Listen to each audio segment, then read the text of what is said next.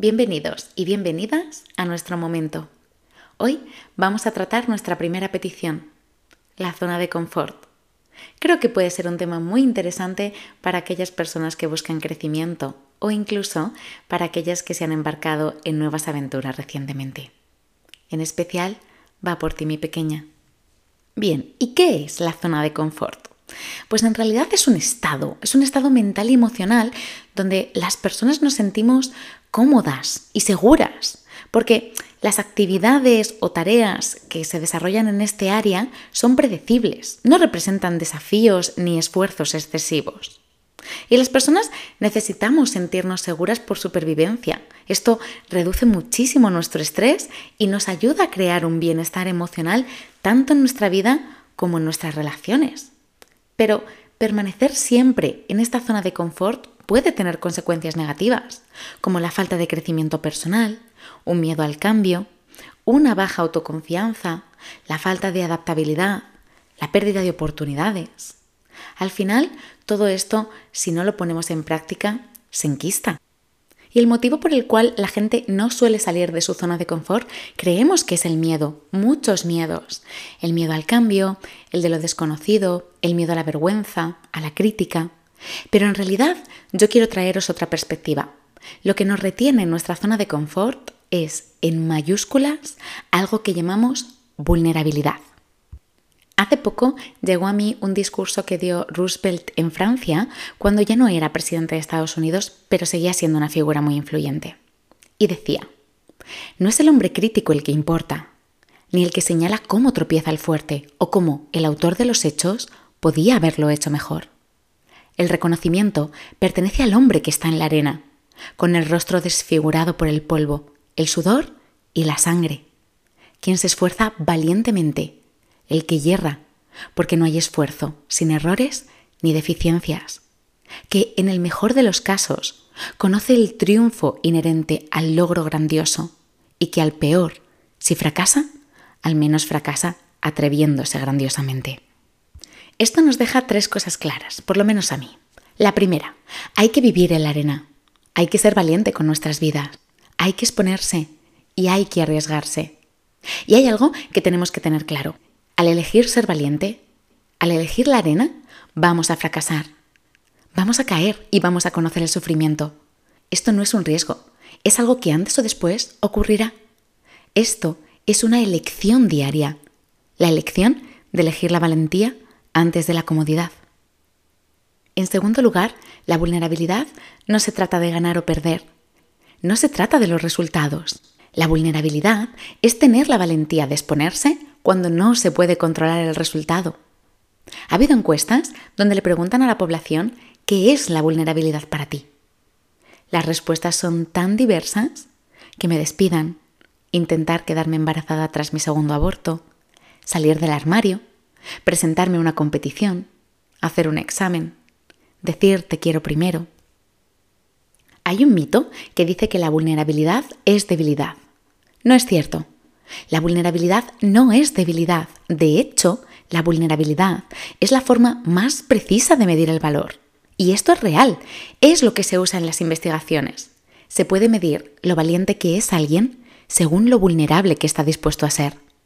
La vulnerabilidad es la sensación que tenemos cuando nos sentimos inseguros, en riesgo o expuestos emocionalmente. La vulnerabilidad puede hacernos sentir pequeños, pero realmente es el mayor acto de valentía.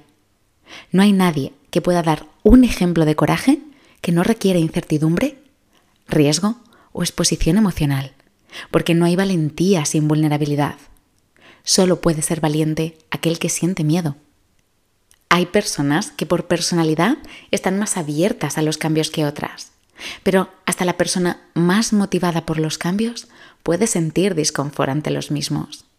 Actualmente Vivimos en un mundo donde todo cambia constantemente, pero intentamos transformar lo incierto en cierto, porque queremos controlarlo todo, incluso lo que todavía no ha llegado.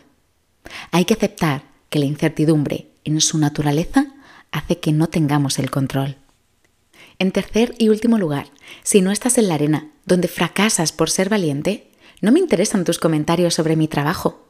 Hay muchísimas personas que comentan y juzgan sin poner un pie en la arena nunca. Debemos dejar de prestarles atención o nos aplastarán. Está muy de moda eso de no me importa lo que la gente piense. Lo hemos escuchado o incluso lo hemos dicho alguna vez. Pues no es cierto. Somos seres sociales. Nos importa lo que la gente piense. La cuestión aquí es ser específico sobre la gente cuya opinión sí nos importa. ¿Y sabéis quiénes son esas personas? La gente que nos quiere. Y no a pesar de nuestra imperfección y vulnerabilidad, sino por nuestra imperfección y vulnerabilidad. Dejar nuestra zona de confort es difícil, da miedo, parece peligroso, pero no es tan difícil, aterrador o peligroso como poder preguntarnos en algún momento, ¿y si hubiese ido? ¿Y si hubiese dicho? ¿Y si me hubiese arriesgado? Pero, ¿cómo hacemos esto? Os voy a dar cuatro estrategias que pueden ayudaros. La primera, el autoconocimiento. Conocer nuestras fortalezas puede ayudarnos ante las inseguridades.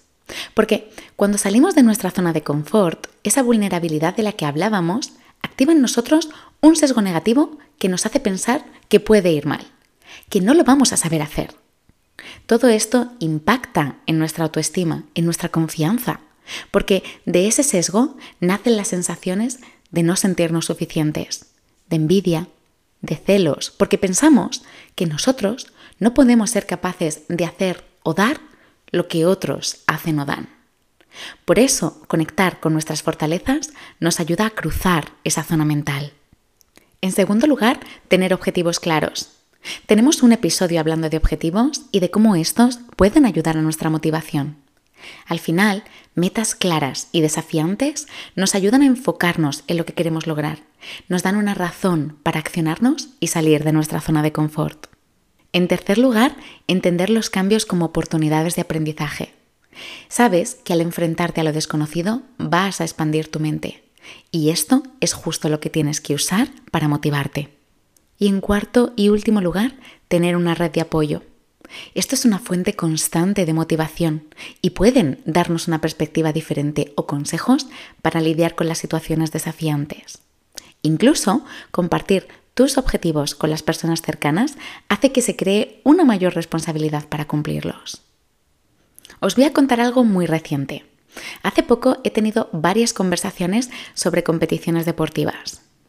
Una competición es un entorno que aunque hayas o no vivido previamente, siempre supone salir fuera de tu zona de confort por la propia incomodidad y vulnerabilidad que nos genera este entorno y los resultados. Puedes esforzarte muchísimo y aún así sentir, y digo sentir, que tu nivel no es lo que esperas o se espera. Puedes tener contratiempos que enfrentar, dolores o incluso lesiones. O puede que tus limitaciones te hagan ir tan al límite que se te haga demasiado cuesta arriba. Pero el arte de dejar la zona de confort nos enseña que a veces que todo salga perfecto no es lo mejor que nos puede pasar. A veces ganar no es lo primero. Tal vez ganar para ti sea exponerte y probar eso que tanto miedo te da o que tanta vulnerabilidad te hace sentir. Quizá esa sea tu victoria. A nadie le gusta la última posición. Siempre es la más temida por nuestras vulnerabilidades. Pero cuando compites, aun obteniendo esa última posición como tu resultado, nunca quedarás el último o la última. Tus miedos quedarán detrás de ti, aunque ellos no salgan en la clasificación. Y de ser así, también podrías decir, yo he ganado. Y ser real, muy real. Y quien no lo vea o no lo entienda es porque no ha estado en la arena. Porque, como nos dijo Roosevelt, el hombre en la arena, aunque fracase, lo hace grandiosamente. Hasta nuestro próximo episodio, el ejercicio que me gustaría que hicieses para expandir tu zona de confort es lo que yo llamo los siete desafíos. Piensa en siete actividades o cosas que te gustaría probar. Estas pueden tener diferentes dificultades, desde probar una comida diferente, pedirle una cita a alguien, hacer un discurso en público. Identifica una fortaleza tuya que puede ayudarte a hacer frente a cada una de estas actividades. Piensa en cuál o cuáles te gustaría y podrías llevar a cabo en los próximos días. No hace falta que cumplamos todas, pero identificarlas nos ayuda a limitar nuestra zona de confort y a enfrentar el sesgo negativo. Cuando cumplas con alguna, reflexiona sobre la misma. Yo siempre digo que no se puede correr y aprender a la vez. Para aprender hay que parar a reflexionar. Y esa es la actividad clave de este ejercicio.